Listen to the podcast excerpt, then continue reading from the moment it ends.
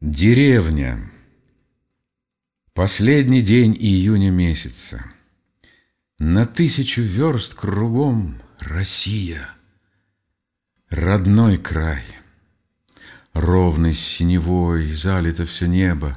Одно лишь облачко на нем не то плывет, не то тает. Безветрие, теплынь. Воздух — молоко парное.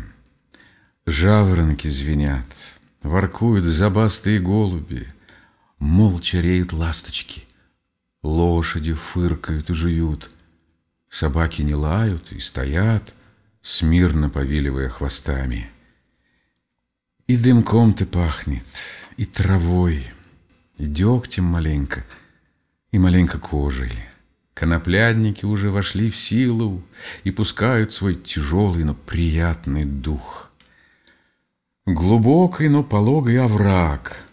По бокам в несколько рядов головастые к низу исщепленные ракиты. По оврагу бежит ручей, на дне его мелкие камешки словно дрожат сквозь светлую рябь. Вдали, на конце края земли и неба, синеватая черта большой реки. Вдоль оврага по одной стороне опрятные амбарчики, клетушки с плотно закрытыми дверями, по другой стороне пять-шесть сосновых изб с тесовыми крышами. Над каждой крышей высокой шест скворечницы, над каждым крылечком вырезной железный крутогривый конек.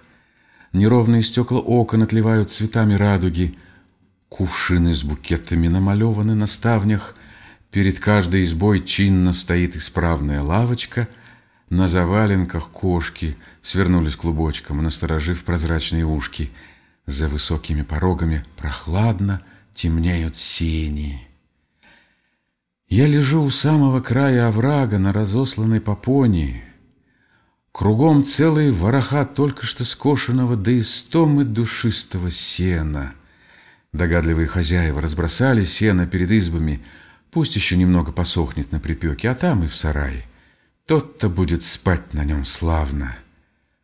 Курчавые детские головки торчат из каждого вороха, хохлатые курицы ищут в сене мошек да букашек, белогубый щенок барахтается в спутанных былинках, русокудрые парни в чистых, низко подпоясанных рубахах, в тяжелых сапогах с оторочкой перекидываются бойкими словами, опершись грудью на отпряженную телегу, зубоскалят.